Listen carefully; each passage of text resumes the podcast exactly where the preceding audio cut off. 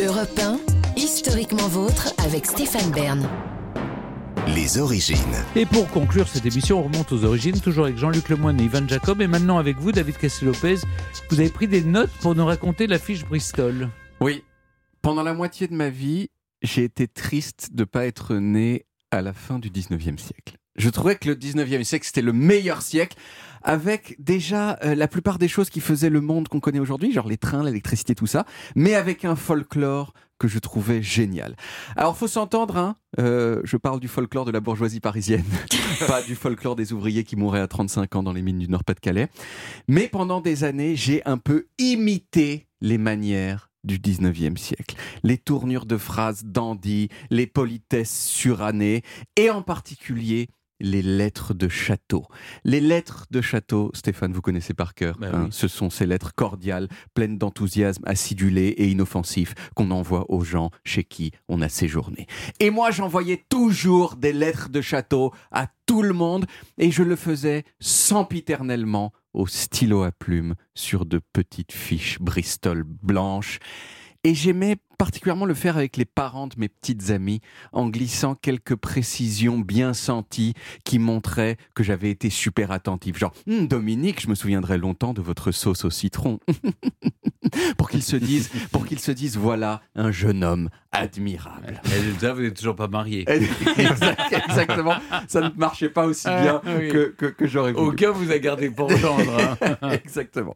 Donc j'ai un peu raté de ce point de vue-là. Mais alors d'où elles viennent, ces fiches Bristol que je vous ai amenées ici. Eh bien, les fiches Bristol viennent au départ d'une ville en Angleterre qui s'appelle Bristol. Et c'est pour ça qu'on les appelle les fiches Bristol. Ah. Bristol, c'était un endroit... Br- Bristol, c'était un endroit où, avec des, euh, euh, des, des, des- des endroits qui faisaient du papier, qui étaient très forts euh, en papier.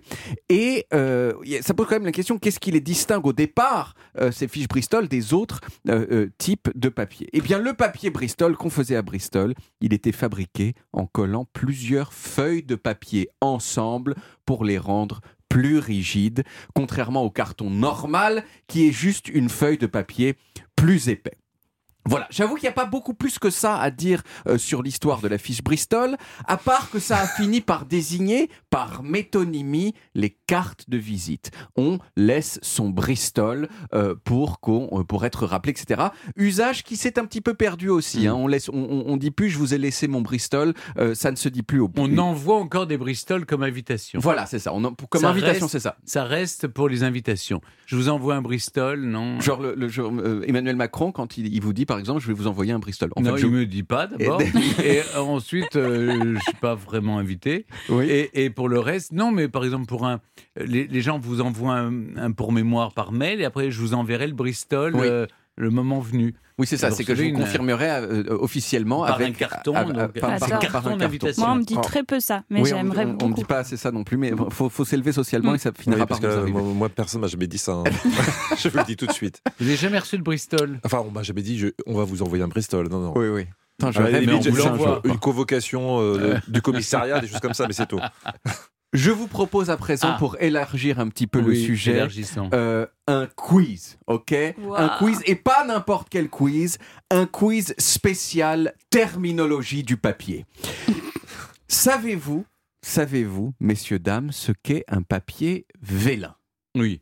C'est un, c'est un, c'est du veau. Ça vient de veau. Exactement Très bonne réponse de Stéphane Bern. Ça, ça ne m'étonne pas que ce soit Stéphane Bern qui ait donné la bonne réponse. Vélin, c'est un très vieux mot qui désigne un veau, pas n'importe quel veau, Non. un veau morné. Morné, Un veau morné.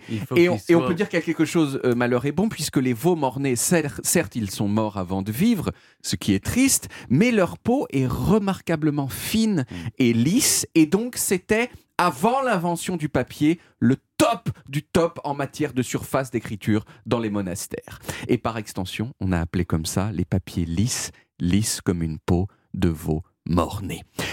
De- Deuxième. C'est horrible.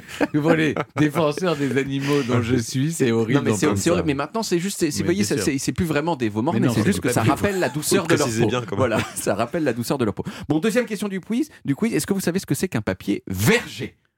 Autre mot technique qu'on voit tout le temps, vous savez, c'est genre ah, le Bristol, le vélin, le verger. Pas du tout. Le verger. euh, Ça, ça tient à la, la texture Oui, c'est un papier avec de très fines lignes en relief. Je vous ai apporté ici, alors encore une fois, c'est pas radiophonique, mais je vous ai apporté ici. Il y a longtemps, les papetiers, ils faisaient sécher leur papier sur des tamis avec un cadre en bois et plein de fils en métal qu'on appelait les vergures. Et ces vergures, elles laissent, elles laissent Voilà. sur le papier, une fois séchées, des petites lignes en relief. C'est les vergetures du papier. C'est les vergetures au- du Ah, papier qui sont Faites-nous rêver, oui. Exactement.